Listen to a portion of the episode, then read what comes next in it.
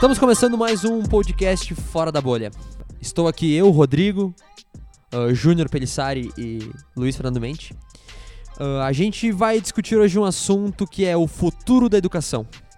Uh, se vem falando muito em como vai se modificar, desde formatos, métodos, e, e a ideia hoje é a gente trazer esses assuntos para dentro da discussão, sempre com viés tecnológico, né? Para fomentar a discussão.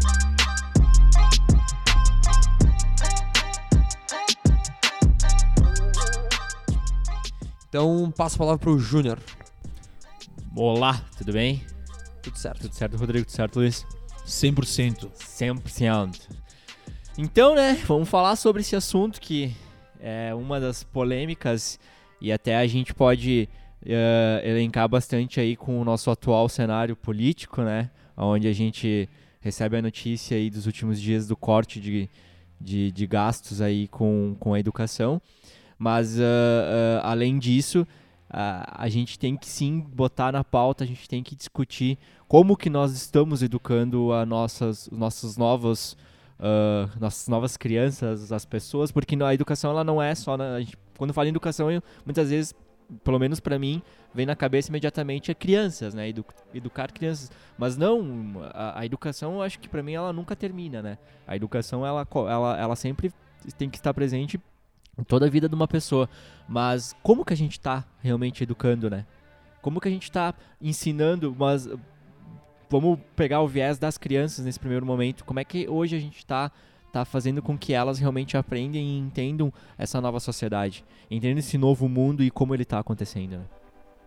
É, exatamente, eu acho que a, a, o formato de educação, ele há muitos anos é o mesmo, né?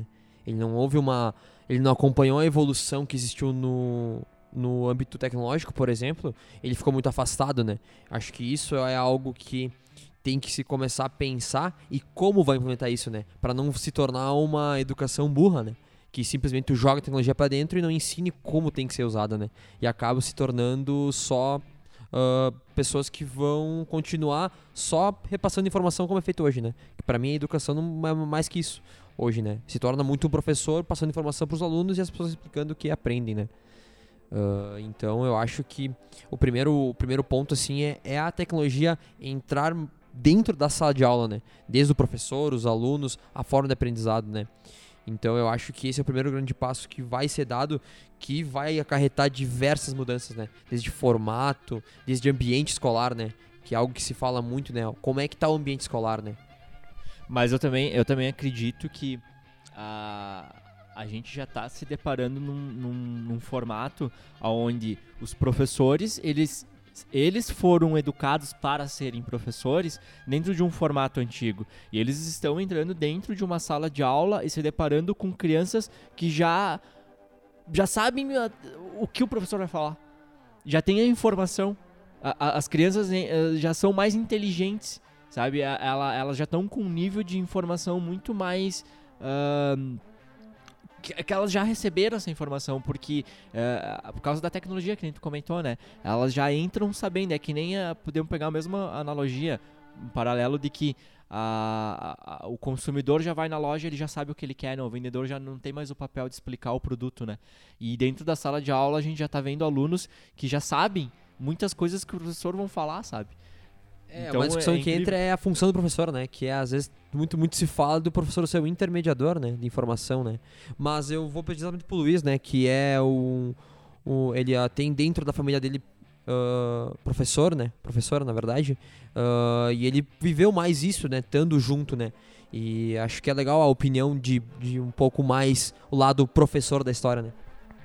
É, de novo, tudo que eu for falar aqui nesse podcast é uma opinião pessoal, nada embasado dentro de um, de um processo real que acontece no Brasil, é a opinião minha. Mas eu acho que o, a chave que vai acontecer no futuro e que já acontece em cidades grandes, em cidades que têm condição e infelizmente não em escola pública, em escolas particulares, é o professor sair de ser o detentor do conhecimento para realmente ele ser um mediador entre o conhecimento e o aluno. Aí eu vou de encontro à opinião do Júnior que ah, o aluno já vem, ele já sabe muitos conteúdos. Eu acredito que sim. Ele no mundo ele sabe um monte de coisas, mas as crianças ele, elas não vão pesquisar coisas que vão melhorar o seu raciocínio lógico ou vão, uh, sabe, performar a sua visão sobre a ciência, biologia, sobre matemática, física, química. Então, eu acho que o professor tem que ser, ele tem que trazer de uma forma leve esse conteúdo que entre aspas é chato para toda criança ou todo adolescente, adulto, enfim, e ele tem que trazer de uma forma com que, a, com que essa, essa galera se sinta feliz, entre aspas, assim, curtir o momento, sabe? Que é o que a internet proporciona hoje para as crianças. Por que, que as crianças estão no YouTube? Porque, porra, é legal estar tá no YouTube, tá entendendo? É um, um nível de linguajar diferente e tal. Hoje a gente pega um, um, grande problema que eu vejo assim é aquele professor que não deixa a criança conversar. Eu fui esse cara na minha educação, eu, eu gosto de falar, vocês me conhecem, eu gosto de falar, conversar, trocar ideias, discutir. E eu sempre fui reprimido desde a minha primeira série, desde o meu prézinho até o meu terceiro ano, de que, tipo, não, tem momentos para falar, mas esse momento nunca chega.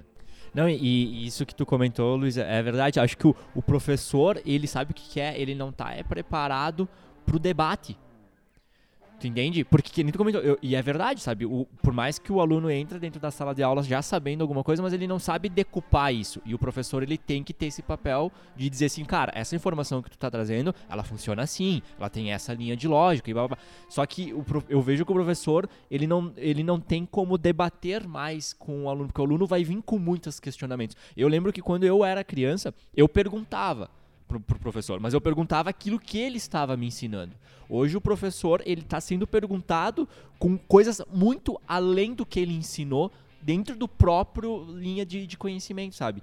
E, e, isso eu acho que é uma coisa que, que não está sendo vista e não está sendo preparada, sabe? E tem uma questão também nessa, quando o professor é questionado, daí tem, um, tem duas visões, né? Até quanto o professor pode ir com a opinião dele, como o Luiz está fazendo aqui, a sua opinião dentro de sala de aula, né? O quanto isso influencia ou não deixa de influenciar o, ao aluno naquele momento, né? Porque pode ser desde uma dúvida do algo mais exato, como matemática, ou pode ser uma dúvida política, né? Que o professor não vai, não vai ter como fugir da opinião dele, porque ele, além de ser professor, ele é uma pessoa que tem opiniões dele, né? Então, e ele sempre vai levar, claro, de uma forma tentar ser o máximo general possível, né? Não induzindo, mas vai ter opinião dentro da resposta dele, né? Eu, eu quero fazer só um, um, adendo à nossa conversa. Eu acho que tudo isso que a gente está falando é perfeito. Assim, uh, o, o professor tem que ter mais poderio de atualização de conteúdo, o professor tem que vir com mais tesão da aula e tudo mais. Mas em paralelo a isso, hoje a gente tem no nosso sistema educacional professores que estão há três meses sem receber. Claro, perfeito. Salários baixíssimos. E quando Pessoa, recebem, parcelado, né? Cinco né? anos se formam de um curso defasado, entram em sala de aula ganhando no máximo dois mil reais. É isso o mediador de conhecimento que a gente vai colocar nos nossos filhos? Eu acho que tipo, o, o futuro da educação vai passar por isso. Até que o professor não for valorizado e ele receber como um juiz, a educação do Brasil vai ser desse, desse nível. Eu acho que a, a, para uma pessoa tornar a, a, detentora do saber não, mas a, o mediador do conhecimento e educar pessoas, ela deveria ter um estudo com uma importância de uma medicina. E não faz sentido nenhum, né? Porque o professor é a base de qualquer outra coisa, é o professor, né? É isso. Então, quando tu não valoriza, tu acaba desencadeando toda uma cadeia de coisas, né?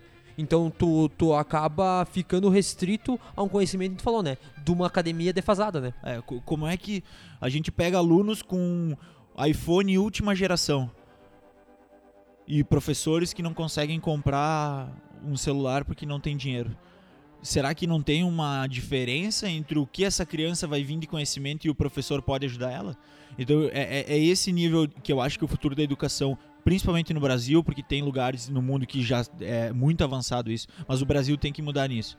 Eu sei, a gente, se a gente vier para esse viés de conversa, a gente vai começar a falar de política, a gente vai cair no mundo ideológico e não é esse o ponto. Mas eu acho que se a gente está falando de sobre futuro, no sentido do que a gente espera que ele seja, eu por isso que eu decidi falar essa parte, porque o professor ele tem que ser muito mais valorizado do que é hoje. E não só valorizado ele vai ganhar mais e, já, e deu. Não, eu acho que um médico precisa 10 anos de estudo. Um professor também precisaria de 10 anos de estudo. Porque, poxa, a, são vidas também.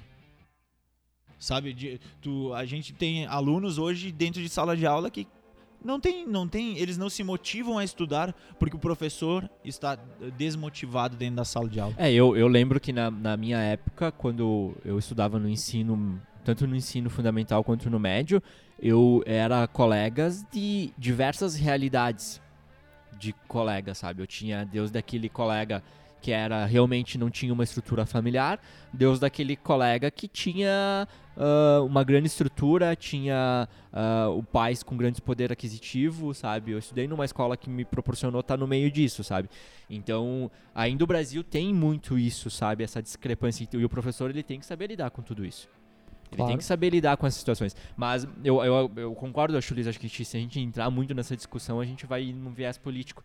E não que tá errado, com certeza. Acho que isso aí tem que ser discutido, é uma coisa que precisa ser analisada, porque vai influenciar o, o- a educação do, do- da gurizada com a estrutura que ela tá recebendo, né? O professor não, não ganha, ele não é motivado, ele não tem de onde, de como se especializar, ele não tem como buscar Claro. informação. Então o ponto um chave que a gente chega a- no consenso aqui que para existir um futuro na educação tem que existir uma valorização do professor e não só salarial, uma valorização do profissional. É, Além da, da valorização, um a ponto, né? estrutura, né? Não, o, o- o primeiro ponto que a gente chega, né, em consenso é esse, né? é, sim, que Isso- para o futuro da educação precisamos Acontecer- dar importância a ela. É, Exatamente, né? Ah, e vindo com em contra isso que tu, tu falou falando na tua fala, Luiz, ah, do professor ter o, o aluno ter um iPhone X e o professor não ter um acesso a um celular do mesmo nível, né?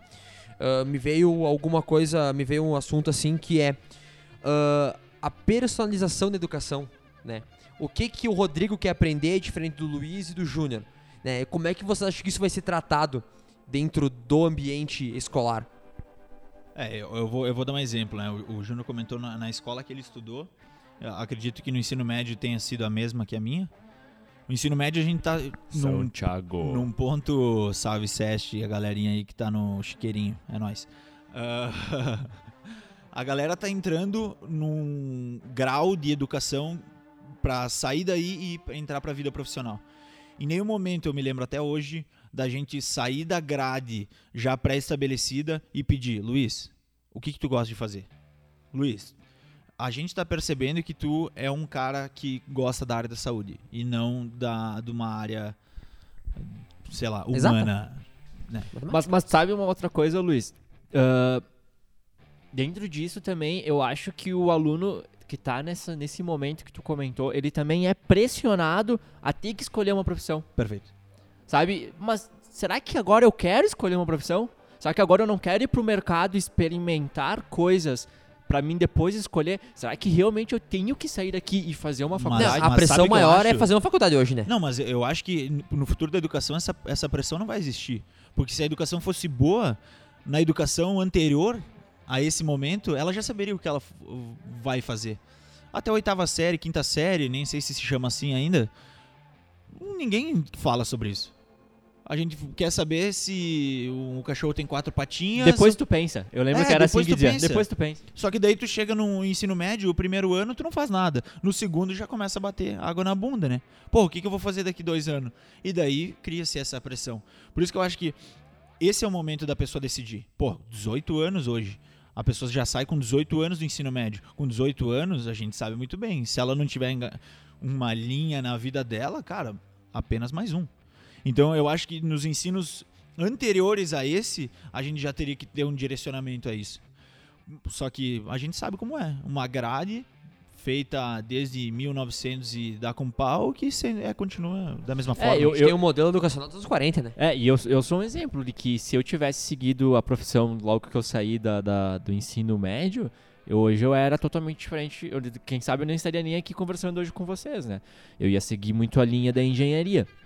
Nada contra a engenharia, claro, mas é, não era o que eu queria, sabe? E eu fui descobrir isso depois. Mas isso talvez não é um problema mais cultural do que a educação, porque eu vejo, cara, que a- as escolas particulares, né? Que eu pude conviver com algumas pessoas que vinham. desse- eu sempre estudei em escola pública, mas convivi com muita gente de particular. Playboy. Também tinha essa. Também tinha essa mesma pressão, né? De ter que sair da escola e vai fazer uma faculdade, porque tem que seguir o que o pai faz, tem que ir à empresa do pai, né? Então talvez é algo cultural e não só educacional, né? Não sei se vocês acham isso também. Mas é que eu acho que assim, quando chega nesse momento cultural de tomar pressão da família, tu já tá na época de vai ao racha. Por isso que eu acho que a escola devia ter um, um braço, assim, pegar a, a criança mesmo, a criança de fato, no braço e dizer, cara, tu esse, sabe? Porque devem existir avaliações que tu vê que na criança, se ela é uma pessoa com características de exatas, se ela é de humanas, e a partir daí ir dividindo. Mas, mas E tu ir, sabe? A gente tem conhecimentos hoje que a gente nem apresenta na escola. Linguagem de programação. Todo mundo tem que aprender isso, desde o, da quarta série, pô. Não, é um e, e, e assim, né, a, a- se nós for analisar mesmo, quando tu é pequeno, às vezes tu é questionado. O que, que tu quer ser quando crescer, né? E a gente só fica muito na teoria. Eu, eu acredito que, que nós poderíamos ter dentro da nossa educação, desde lá das primeiras séries, ou numa certa etapa, não sei, aí acho que isso tem que ser feito um estudo para saber qual que é o melhor momento, mas já botar essa, essa pessoa já experimentar coisas. Por que, que dentro da nossa grade curricular não tem lá uma cadeira teste de profissão? Sei lá, tô agora dando um exemplo bem aleatório, mas por que, que não tem assim, hoje nós vamos aprender como é que um médico trabalha? Como é que é o dia a dia do cara, tu entendeu? Mas, Não sei, sabe? Sim, eu tô dando sim, agora não, um- eu, eu uma concordo. coisa eu acho que as, as crianças precisam experimentar coisas. É, E é elas que vão é, experimentando coisas que a gente sabe que gosta. Eu, eu tô no. Eu acho que todo É isso mundo. aí, Eu acho é que isso aí. a maioria das pessoas que saem no ensino médio vão pra um lado e depois experimentam, vê, vê que não é Exato. e daí muda. Só que isso passaram-se quantos anos? Exatamente. Três?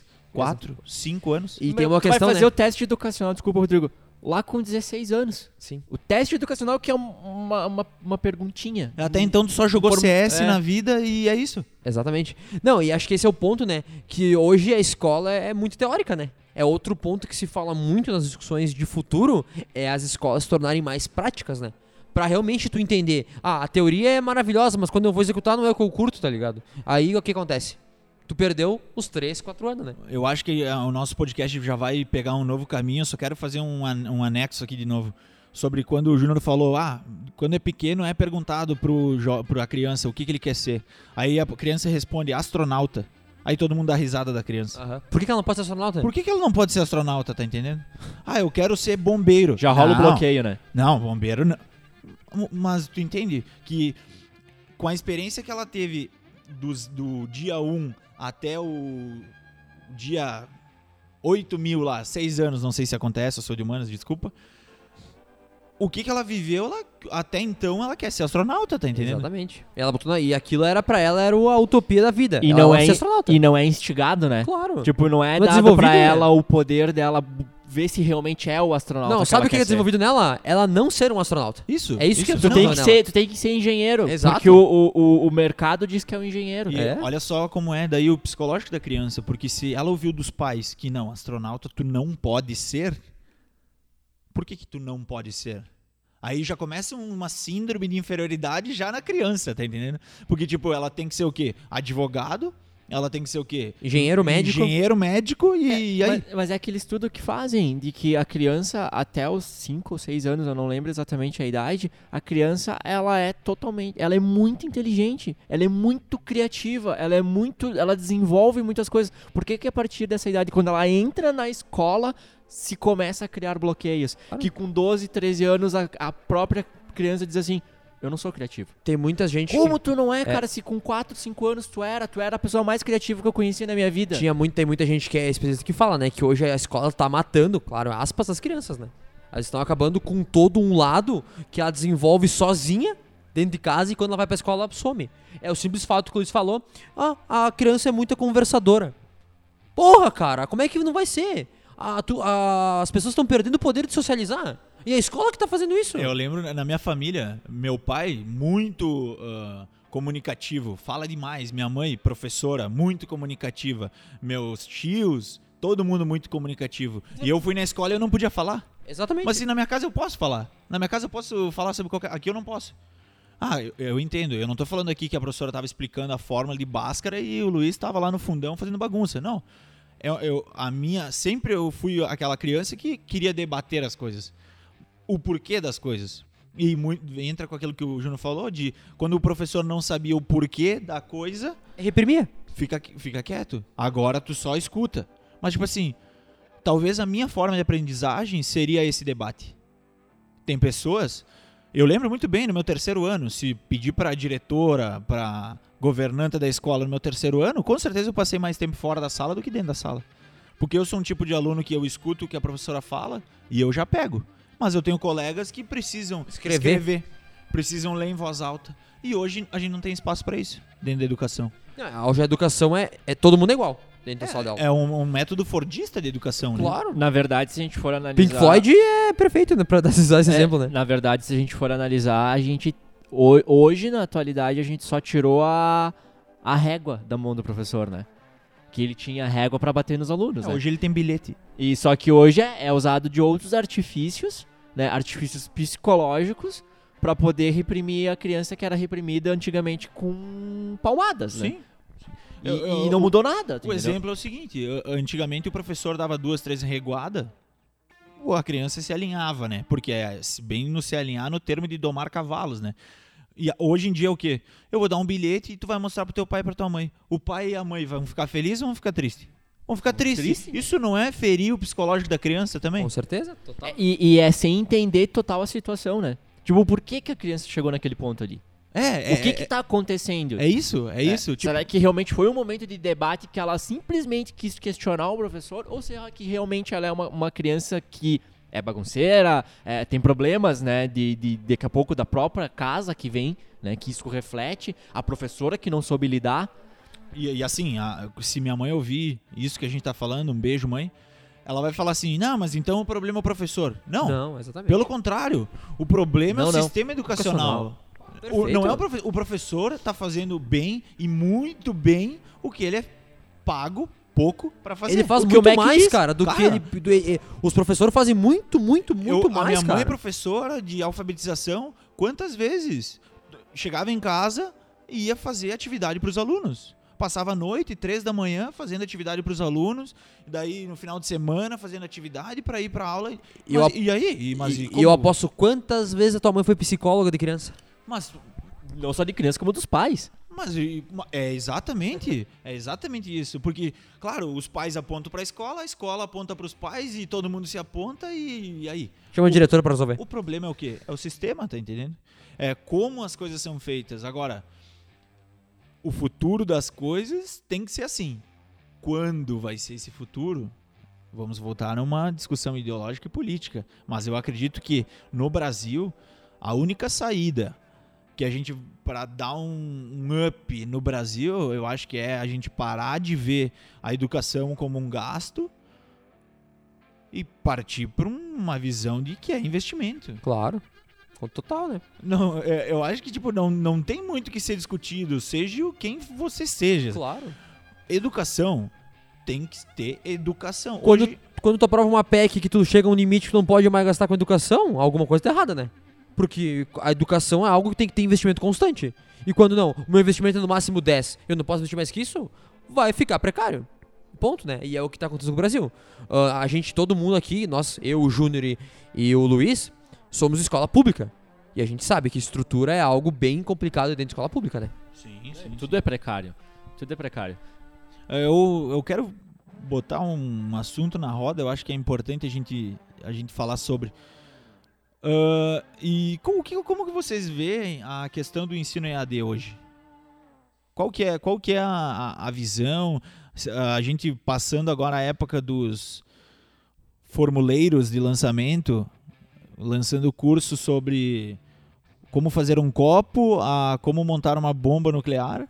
Eu fui impactado essa semana, nada contra se o cara for escutar esse, esse áudio. Eu fui impactado por um curso de como tu tirar espaços entre palavras do Word. Vocês acreditam nisso? Eu fui impactado por um curso desse no Instagram. A gente tá perdendo dinheiro. Não, é, cara, o ensino em AD, né? Isso é algo que já tá em debate há muito, muito, muitos anos, né? E eu acho que ele vem se modificando com o tempo e vem se aperfeiçoando, né? Ah, eu tive a experiência de fazer algumas cadeiras na faculdade em AD e já tive bons exemplos e maus exemplos, né? Ah, um ponto variável é a estrutura que a faculdade, vou, vou falar em faculdade agora, consegue oferecer, né? Porque o, o ensino AD ainda é muito restrito a esses cursos de como tirar espaço do Word e a faculdade, né? A gente não chegou no ensino básico ainda com o modelo de AD, né? Então, já tive bons professores que realmente acreditavam no método e se empenhavam para fazer o método funcionar. E já tive professores que achavam que nunca ia dar certo, então que meio que dava uma cagada pro negócio, né? Postava lá dois, três vídeos, três, quatro exercícios, vinha aí fazer uma prova, beleza.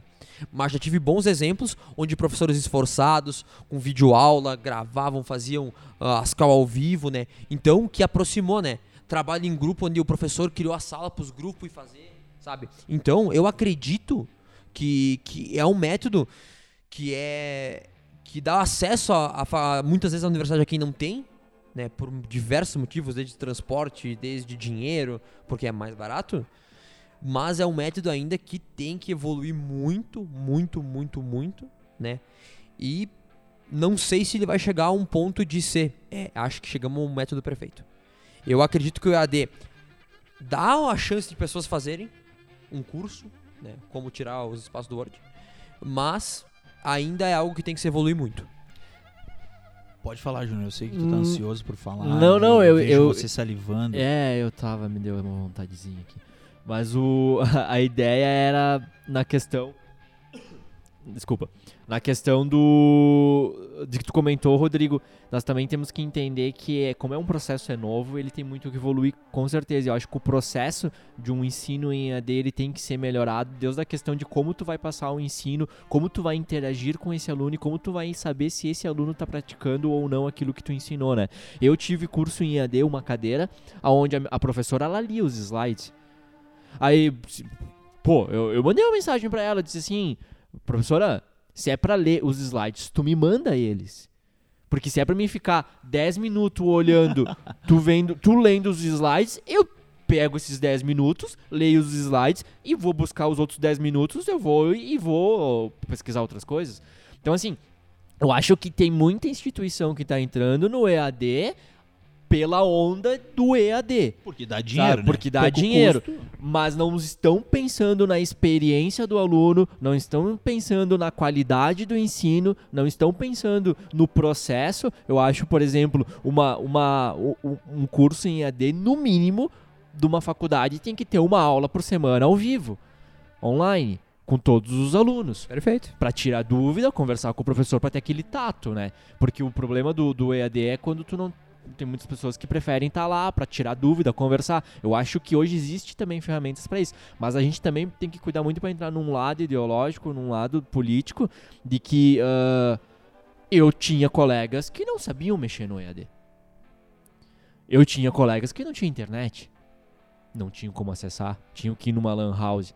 Então, assim, ainda nós. Nós estamos 2019, falando, né? nós estamos falando num nível Brasil. Hoje é 2019, né? E a Lan gente tá house falando existe ainda? que isso é uma realidade. Não, é uma realidade. Vai pro, nor tu vai pro Nordeste. Acho que aqui no, no- no Sul tem ainda. Eu, eu, particularmente na nossa cidade. Aqui em eu, Farroupilha tem ainda. é, eu não, eu não, não lembro. Mas assim. ah, Abraço, galera da Lan House. é, e, e- e- não estão falando aqui. Games, questão- patrocina a gente. É, a Games. Skyline. Falando E aí, nisso, vamos no final do dia hoje fazer um... Vamos Jogatina um jogo CS? aí. CS? Bah, fechar. Corujão. É uma boa. Passava a noite, né? O... A questão é que ainda nós estamos nós falando nível Brasil, tá? Claro, a gente vai para outros países, isso já é muito mais evoluído, estrutura e tudo mais. Mas nível Brasil, hoje a nossa sociedade ela é muito discrepante de, de pessoas para pessoas, né? A- a- tem pessoas que não têm acesso, tem pessoas que não têm computador em casa, tem pessoas que não conseguem. Então ainda nós temos que olhar para esse lado. Como nós vamos atingir essas pessoas e como, e como nós vamos melhorar o processo e, e, e fazer com que essas pessoas que não estão acostumadas com a tecnologia, como é que elas vão aprender a mexer com a tecnologia? Eu acho que assim, a- o EAD trouxe essa essa como que eu posso dizer? Ele trouxe para pessoas que não têm tanta condição a possibilidade de ter o ensino, pelo fato de ser muito mais barato.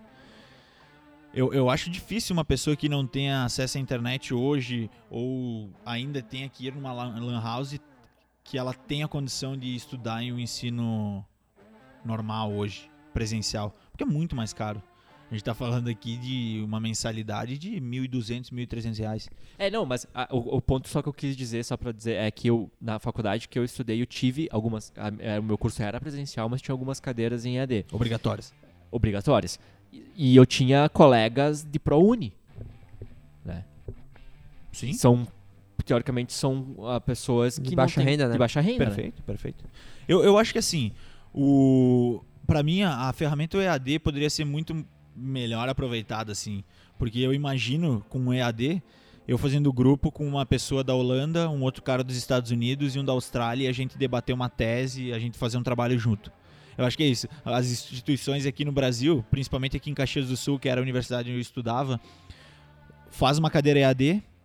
A atividade do professor é assistir um vídeo de 35 minutos no YouTube e escrever um texto sobre o vídeo.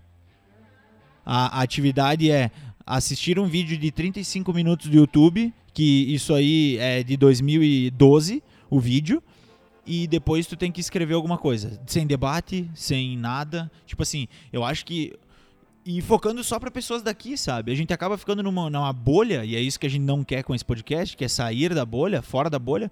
E tipo, ah, a nossa universidade é EAD, mas os meus colegas são os mesmos que a gente ia na mesma sala, só que agora cada um na sua casa. Então a gente perdeu a melhor coisa que existia, que é a discussão, a troca de conversa, sabe? Então, tipo, eu acho que pense agora no ensino EAD, onde a gente pode ter turmas, cara, de alunos em todo lugar do mundo, tá entendendo? Claro, claro. É, eu, é, uma das experiências legais que eu tive, cara, que daí já foi na, na Unicinos, que aqui é a edição Leopoldo, onde eu frequento, né? Foi exatamente isso. Que acho que daí vai muito do professor, né? Era o professor, cara, que reunia todo mundo num grupo e fazia a galera, uh, galera discutir, né? Essa cadeira que eu fiz era uma cadeira de antropologia, né? Então era, era de estudo da sociedade, era estudo de cultura, né? Então a professora, a professora trazia pros debates. Tu que é, porque daí reuniu galera de vários locais, né? Porque a Unicinos já é um pouco mais mai, maior a vertente de locais que as pessoas vêm, né? Desde Farroupilha, lá de Torres, então é bem grande a, a abrangência da Unicinos. Então ela, ela conseguiu trazer essa, essa, discussão, sabe? De várias culturas que talvez muitas pessoas iam ficar inibidas na sala de aula, talvez tímidas e não teriam falado, e ali, como a gente estava vendo só o áudio, as pessoas se soltaram mais, sabe? E ficou, tipo assim, uma discussão de 40 minutos, onde teve várias visões de locais uh, discutindo algo que é a cultura regional, sabe? uh, que era a discussão do, do tema. E eu acho que, que vai muito do professor conseguir fazer isso, né? Claro, se o professor largar ali um vídeo, escreve um texto, tu vai achar, EAD é isso aí, eu vou fazer para matar a cadeira, para me informar rápido, tá ligado? Que é muitas pessoas que fazem, né? Eu pego a cadeira EAD para poder pagar menos e fazer mais, para mim ter o diploma no final do ano. Não, e isso nós estamos falando da realidade de faculdades, né? Universidades. Beleza, tem conteúdo massas, professores da hora, show. E a pilha de cursos que a gente está tendo de três anos para cá sobre como tirar o espaço num Word. Eu aposto que deve ter uns 30 cursos sobre isso. Com eu, 30 eu, pessoas diferentes. No podcast passado, se não ouviu, porra, volta aí, dá um play no Spotify e escute o que a gente falou antes. A gente falou sobre profissionais generalistas. Eu acredito que esse mercado dos cursos de EAD é muito isso.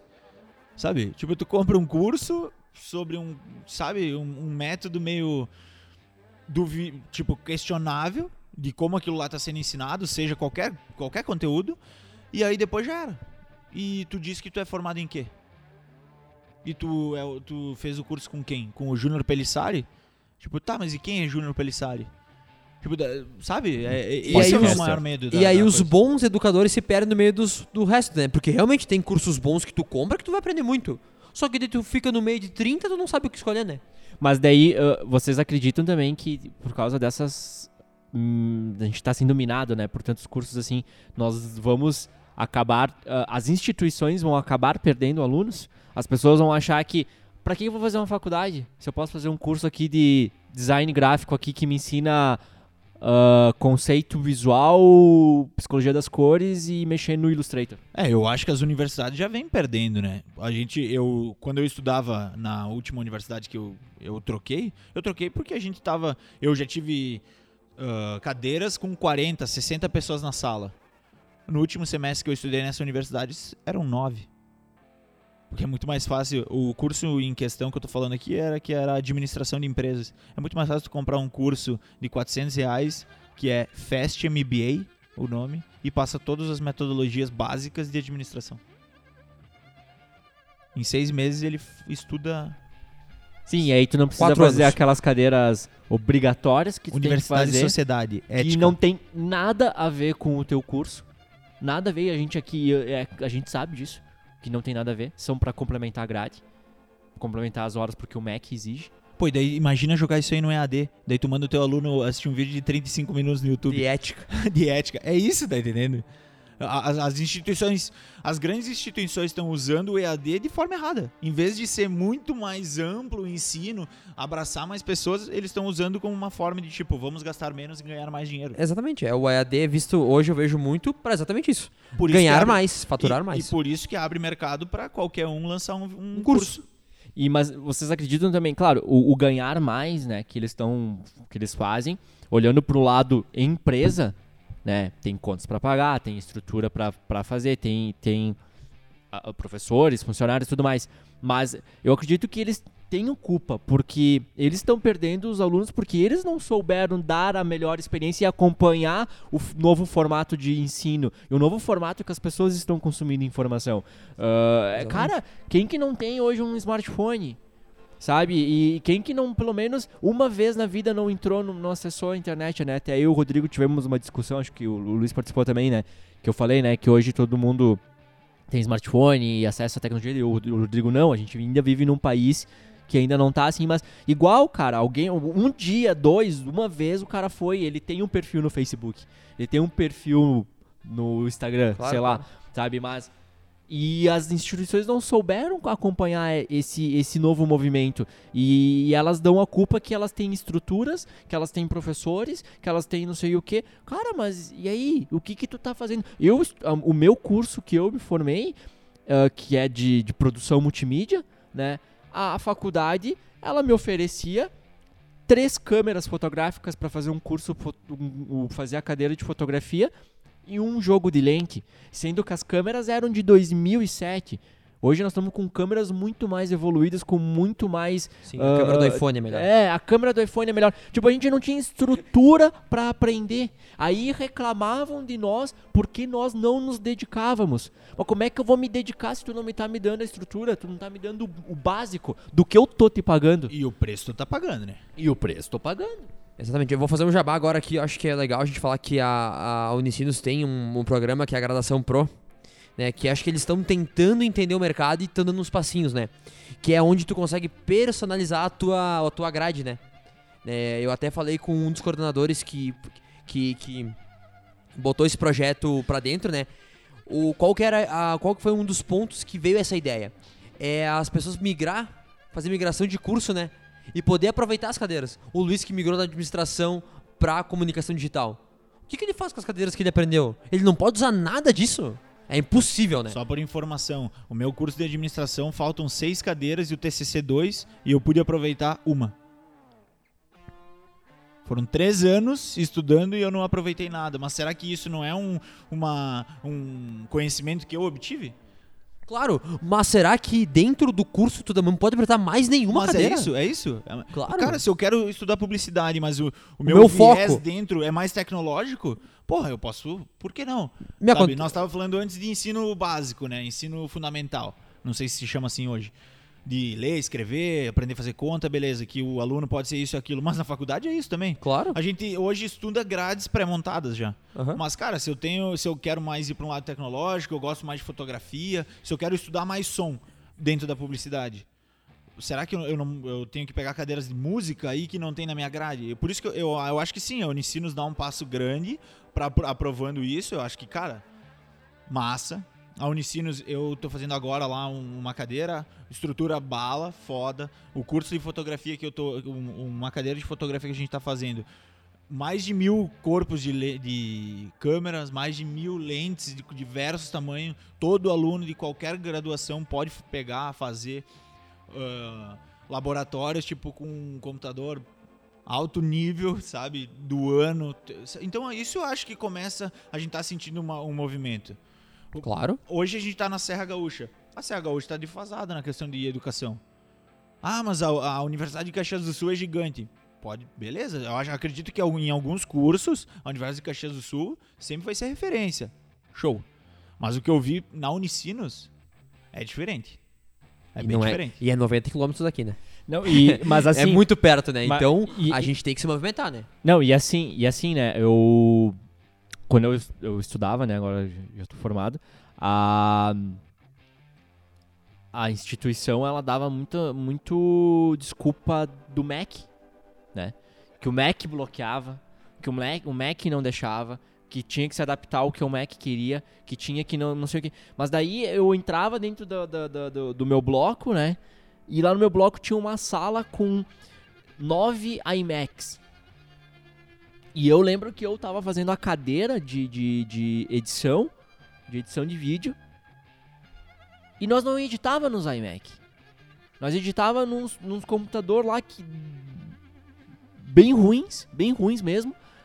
Windows, nada contra o Windows, eu tenho Windows, uso Windows, mas que não tem uma estrutura, não tinha uma, uma um, não tinha um hardware potente, não tinha, sabe, o melhor software, sendo que nós tínhamos lá uma sala equipada e aí nós questionávamos, né? Tá, e aí por que a gente não usa os iMac, né? Lá, pô, foi comprado para isso e tudo mais. Não é que não foi instalados os softwares para edição. Gente, como não foi instalado o software? Por que, que vocês compraram os iMac?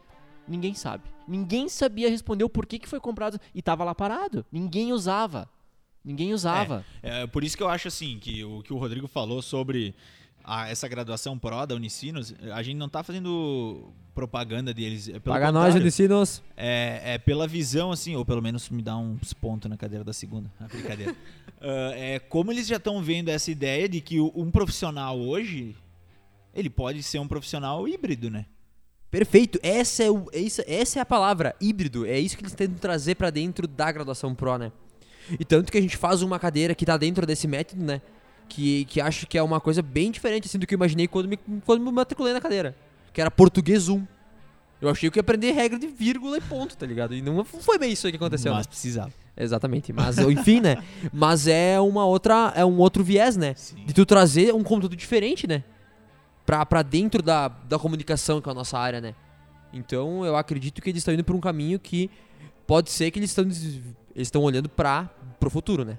Que é a, as pessoas sendo híbridas, né? É, Cursos claro. híbridos. Uh, eu e o Rodrigo e o Júnior estamos falando de uma realidade da, do Rio Grande do Sul, né? Mais Serra e região metropolitana. Então, se você está ouvindo esse podcast e é de outra região do Brasil, por favor, comente aí. A gente gostaria de saber outras É ensino, né? instituições, outras instituições que no, que no Brasil estejam já com essa visão de profissionais híbridos, profissionais podendo uh, Modificar sua navegar grade. sobre diversos assuntos e mesmo assim ter a, Não, ter a tra- qualificação. Traga, traga os seus cases, né? Claro. Se tu na se a tua cidade tá tendo alguma coisa diferente, que tu tá vendo que realmente tá fora da curva, traga, comenta, entra em contato com nós. vamos ter o prazer no próximo episódio a gente De falar poder sobre falar sobre, sabe?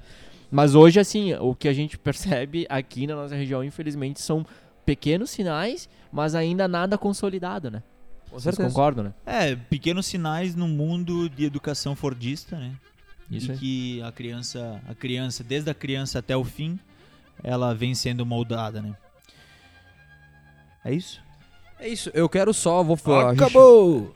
finalizando, né, o mais um do mais um fora da bolha, né? Quero falar uma frase que é de um de um grande de um grande pedagogo que o Brasil teve, né, que é Paulo Freire, né? E hóstia. Que ele fala assim, ó: Se a educação sozinha não transforma a sociedade, sem ela tampouco a sociedade muda, né?